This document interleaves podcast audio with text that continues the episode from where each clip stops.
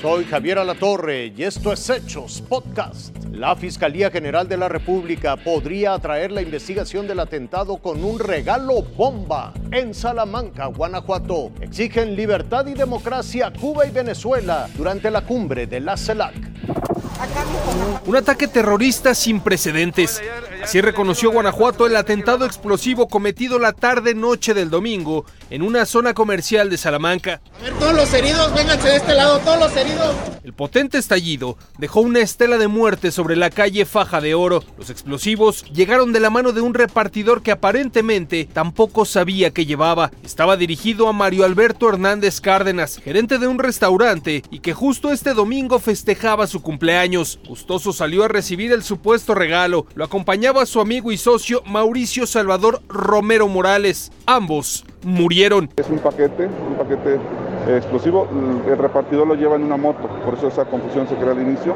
El repartidor se encuentra, el que lleva el paquete se encuentra grave, está hospitalizado. Tenemos cuatro personas muy graves, unas de ellas son músicos que iban llegando al lugar. Son tan graves las lesiones del repartidor que no ha podido declarar. Por lo pronto, está hospitalizado en calidad de testigo y no como sospechoso. Hasta ahora, señalan, no hay indicios de extorsión o supuesto cobro de piso hacia el restaurante y que ese haya sido el motivo del cobarde ataque. Lo que nos dice la sociedad salmantina es que era un hombre querido, reconocido, no se le vincula con algún antecedente penal o con alguna banda delincuencial. Eh, era evidente por las primeras declaraciones de que iban buscándolo a él a entregarle este paquete, por lo tanto no se descarta ninguna línea de investigación. Tanto no se descarta que sea un tema de delincuencia organizada como no, que pueda ser un tema personal también. Entonces, no adelantamos vísperas, dejemos que las autoridades hagan su investigación. Serán los próximos días cuando los gobiernos estatal y federal se reúnan para hablar sobre el tema y sobre la seguridad en Guanajuato.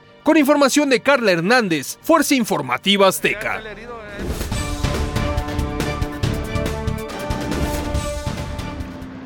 Nicolás Maduro llegó pasándose los saltos a Palacio Nacional. En México, llegando temprano al Zócalo, 7 y 25 de la mañana, a la cumbre de la Comunidad de Estados Latinoamericanos y Caribeños. Esto es una belleza, lo tienen así bello.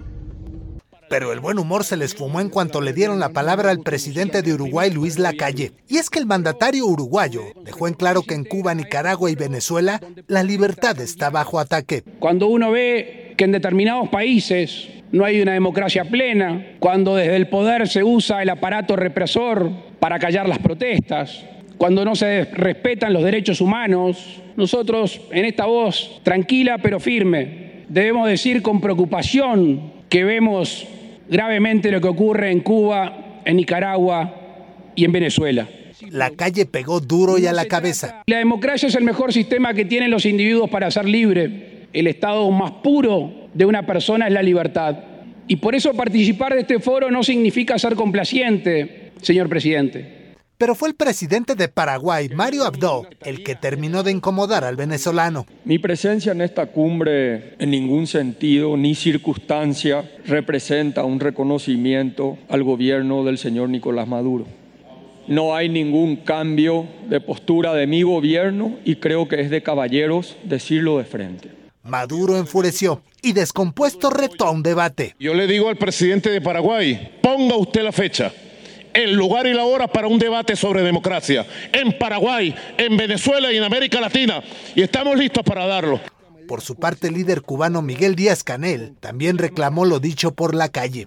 Y en respuesta le recetaron la canción Patria y Vida, que es el grito de hartazgo de los cubanos que viven presos en su propia isla. Es una canción muy linda, que quienes la cantan se sienten oprimidos por el gobierno. Que nos siga corriendo la sangre por querer pensar diferente, ¿Quién le dijo que Cuba es de ustedes si mi Cuba es de toda mi gente? Parece que el presidente de la calle tiene muy mal gusto musical. Esa canción es totalmente una mentira. El encuentro concluyó con la promesa de que se preservará la Organización de Estados Americanos, la OEA. Y esa misma noche, los protagonistas del sainete regresaron a sus respectivos países. Con información de Irving Pineda y Daniel Sanjeado. México nos ha recibido como hijos con amor, con amor. Fuerza Informativa Azteca. Esto fue Hechos Podcast.